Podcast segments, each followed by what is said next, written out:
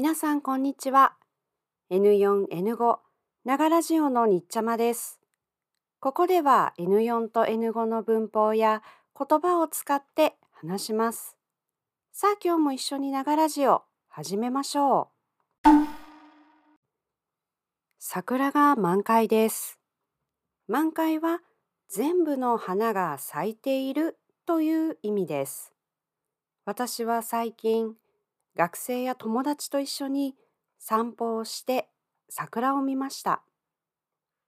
桜を見ることをお花見と言います。桜の近くにはたこ焼きやポテトなどの小さい店もありました。学生は、いい匂いがします。たこ焼きが食べたいです。と言いました。私は、花より団子ですね。と言いました。花より団子という言葉を知っていますか？あ、ドラマですね。といった人は、日本のドラマや漫画をよく知っていますね。でも、そのドラマのことじゃありません。じゃあ今日はお花見についていろいろお話しします。花より団子は花を見るより団子などおいしいものを食べる方がもっと好き、嬉しいという意味です。日本のお花見はお弁当を持って行ったりストリートフードの小さい店がたくさん並びますからそれを食べたりお酒を飲んだりしながら桜を楽しみます。時々桜を見るより食べ物の方がもっと楽しみな人がいます。誰ですか？あなたも花より団子ですか？お花見は花を楽しむことも大事ですが、会社の人や友達、家族と食べたり飲んだりしながらコミュニケーションをとる大事な機会でもあるようです。さて、お花見はいつから日本で始まったんでしょうか？関西電力のホームページによると、今から2000年くらい前の日本では、米を作るところを田と言いますが、田には神様がいると考えていました。田の神様は冬は寒いですから山へ行きます。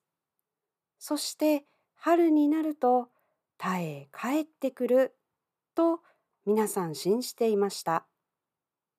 ですから春になって桜が咲くと皆さんは田の神様が帰ってきましたねと桜の木の周りに集まりました。それがお花見になったそうです。でもその時のお花見はお祈りをすることです。神様にたくさんお米が取れますようにとお願いしました。今のお花見のような楽しむスタイルになったのは1200年前の平安時代だそうです。その時のお金持ちの人たちは桜の花を見ながらポエムを作ったそうです。お金持ちもどんな人もみんなが桜を楽しむようになったのは江戸時代だそうです。桜の木の下でお弁当を食べたり歌を歌ったそうですよ。今のお花見に似ていますね。みんなで食べたり飲んだりしながら楽しむお花見のスタイルもコロナで変わりました。お酒や食事がダメになったり、ストリートフードの店もなくなりました。イベントも多くがキャンセルになりました。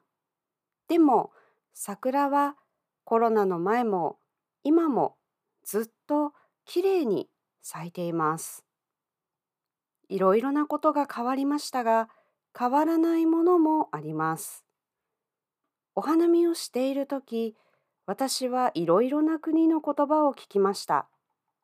インドネシア語、英語、タガログ語、ベトナム語。桜は今日もたくさんの人に元気をくれています。さて今日はお花見について話しました。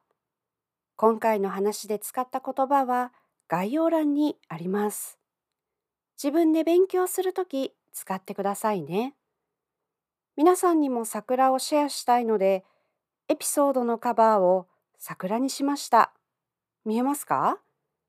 見えるといいんですが。それではまた素敵な一日を。